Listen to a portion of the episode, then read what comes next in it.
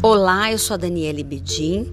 Estamos aqui para falar mais um pouquinho sobre o nosso tema que é a felicidade.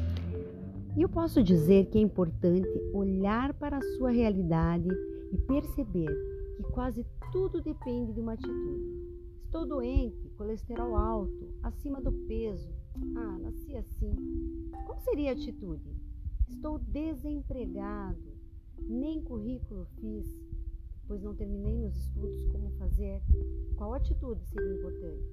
Esses exemplos mostram pessoas com mentalidade estanque, como eu falei no episódio passado, ao contrário da mentalidade de crescimento.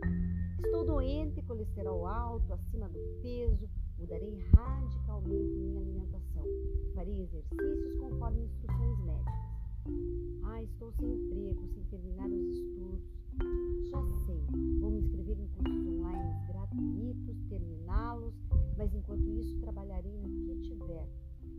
e assim melhorarei meu currículo. Então não adianta desistir. O negócio é ter atitude.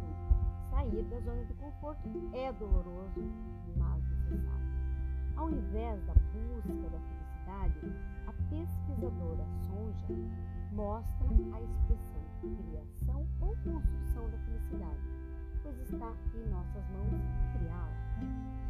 O coaching integrativo, baseado na psicologia transpessoal, ajuda muito a desenvolver essas competências, habilidades, equilibrar a razão, sensação, intuição e emoção, ampliar a consciência, autoconhecimento aliado a um bom plano de ação facilitam a ter uma mentalidade de crescimento. Então, bora lá ter atitude?